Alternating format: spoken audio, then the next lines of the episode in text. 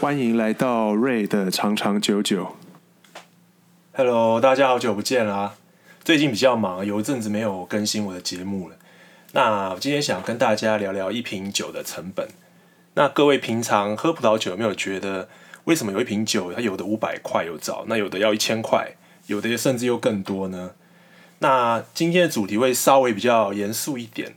但是还是很有趣，而且保证干货满满。那会影响一瓶酒的成本有哪些呢？那首先其实是种植地形的难易度，比如说像是比较陡的陡坡，我们其实可以想象，如果说同样的距离，你今天爬山跟走平地哪会比较累哈？那在法国的话，比如说像是在隆河的 Côte-Rôtie 产区，然后阿尔萨斯产区，跟在南法的 b a n u s 那它。跟平常在平地所付出的时间、人力成本是完全不同的。然后再加上这些陡坡比较陡的地形，它其实机器也无法在这个坡度上面使用。那同样一公顷能产的酒数量也更低，所以成本可能会是两倍甚至三倍也是有可能的。那其实关于这个，我自己印象也相当深刻。我记得有一次在当地参与采收工作的时候。那当天要去采收的勃艮第葡萄田，它就是位在一个小山丘上面的一个斜坡，然后踩到后来，我整个是变成瘫在地上，坐在斜坡上移动，然后当天结束，我整个人就快累瘫了。那除了这个陡坡之外呢，还有一个东西我会稍微补充一下，也是会影响一个酒的成本，像在法国南部班纽斯然后隆河产区的 Condia 他们除了种葡萄以外呢，他们酒农还会常要充当水泥工，修补那个葡萄园旁边的那个小石墙跟旁边的一些石石头小径。那其实这些修修补每年可能会有数百小时的工时，但是往往被忽略计算在成本之外。那接下来呢，就是有没有使用有机农法的关系。那其实一瓶有机跟没有采用有机农法的。酒呢，它其实成本会差超过二十 percent，其中有一个主要的，是因为其实一公顷它规定的最高葡萄酒的产量，就是会因有机农法的话会有不同。然后根据一些统计啊，这个差异其实在比较靠海的产区，像是波尔多跟南法地中海产区就不会那么明显，但是在其他内陆的产区。常常会因为该年份的气候有明显的差异，所以这个也是需要计算下去的。然后第三个就是橡木桶，那这个大家也是还蛮清比较知道哈，像相较于葡萄种植，那酿造过程的成本相对的话是比较固定。那我讲的酿造过程这个部分的话，橡木桶就算在这个里面。那这边我们可以想简单一点。就是如果我们不讨论说这个酒在桶中陈年的这个时间成本的话，那我今天如果是使用百分之百新橡木桶，那每瓶的成本可能就会多二点三欧。那如果说你今天使用的是三分之一的新桶的话，差不多会多个一点五欧。然后接下来呢，我要讲的比较特别的是香槟。那为什么相对其他多数的呃酒，它的价格会是最高的呢？其实最主要就是因为香槟区它依照规定啊，它一百六十公斤的葡萄最多就是能榨出一百零二公升的葡萄汁，这是他们的规定啊。就是说，如果你今天你可以榨出更多的那个公升数的葡萄汁的话，但是你会因为不能符合它的规定，然后你就不能算挂自己是香槟。那葡萄它做七百五十 CC 的话。会需要一点二公斤的葡萄，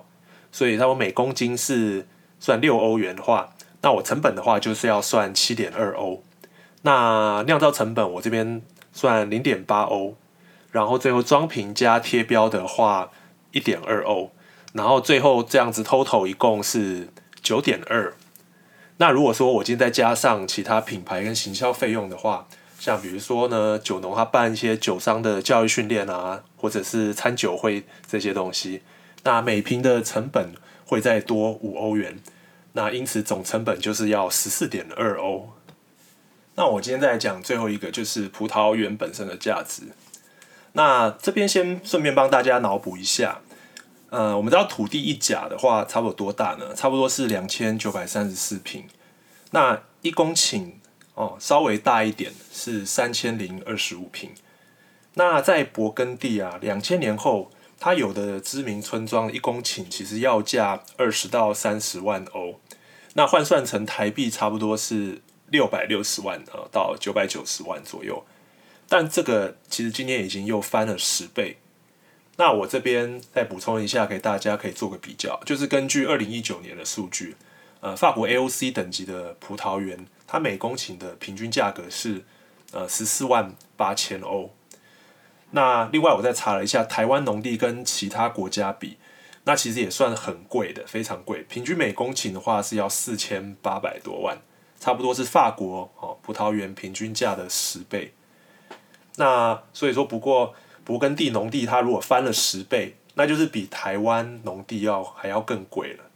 那就像台北的房价比十几二十年前翻了数倍一样。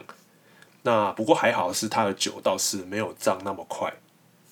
那像在香槟区也其实也是地非常贵，听说有有人为了继承呃一公顷的地，他租给佃农耕种三十年才有办法承担这个土地的遗产税。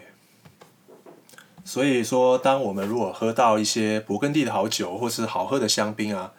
如果它价格偏高，其实我们有时候可以先撇除说，呃，这个媒体把它抬高了身价以外，我们也可以想想它背后昂贵的。地价或是遗产税这样子，